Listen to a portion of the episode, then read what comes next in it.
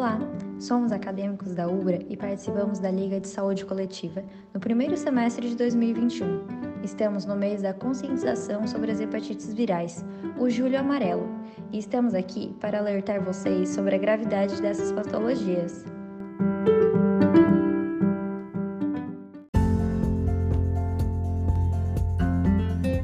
A hepatite A é uma infecção no fígado causada pelo vírus A da hepatite.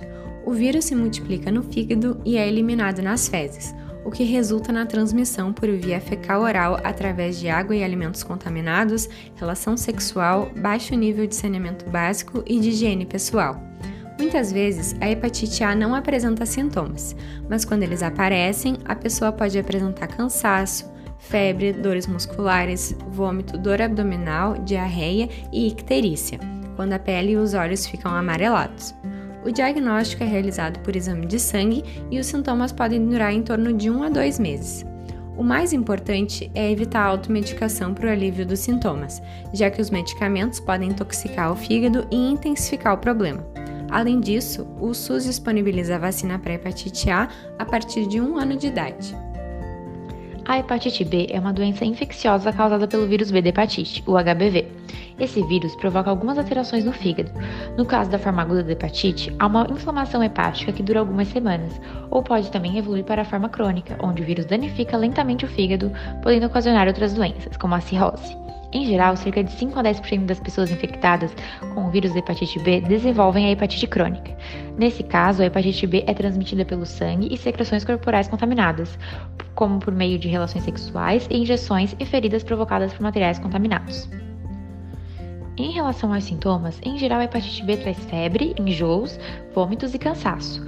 Assim, é possível diagnosticar a hepatite B por meio de exames de sangue, onde é avaliada a presença do HBAG na amostra de sangue coletada.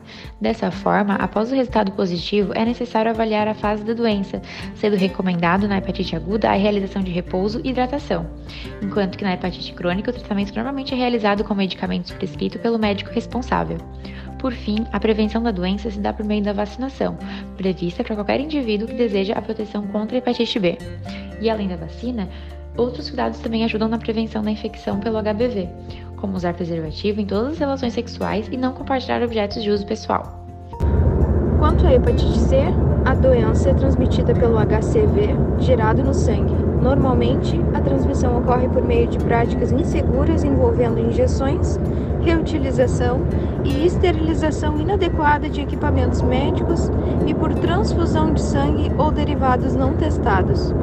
Enquanto 80% das pessoas não apresentam sintomas após a infecção inicial, os que apresentam uma forma aguda da infecção podem ter febre, fadiga, perda ou redução do apetite, náusea, vômitos, dor abdominal, escurecimento da urina, dor nas juntas e icterícia.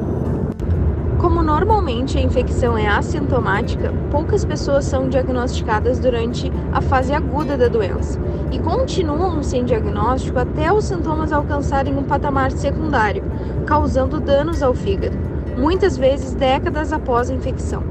Testes sorológicos são usados para detectar a presença de anticorpos do HCV. Quanto ao tratamento, os novos medicamentos chamados agentes antivirais diretos são muito mais seguros e eficazes que tratamentos antigos, além de causarem menos efeitos colaterais e curarem a doença em até 12 semanas. Assim, reduzir o risco de exposição ao vírus da hepatite C é a melhor forma de preveni-la, visto que não há vacina contra a doença. A hepatite D é uma infecção no fígado causada pelo vírus D da hepatite, que só se instala no corpo com a presença do vírus B da hepatite. Existem duas formas para contrair o vírus da hepatite D: infecção simultânea com o vírus B e D, e infecção pelo vírus D a partir de uma infecção crônica pelo vírus da hepatite B. A hepatite D apresenta uma chance de progressão mais rápida para cirrose e um risco maior de causar câncer no fígado e morte. As formas de transmissão são idênticas às da hepatite B. Muitas vezes, essa doença não apresenta sintomas. Quando eles aparecem, os mais comuns são cansaço, febre, dor abdominal, pele e olhos amarelados, urina escura e fezes claras. O diagnóstico é realizado por exame de sangue. A vacina da hepatite B é a principal forma de prevenção da hepatite D.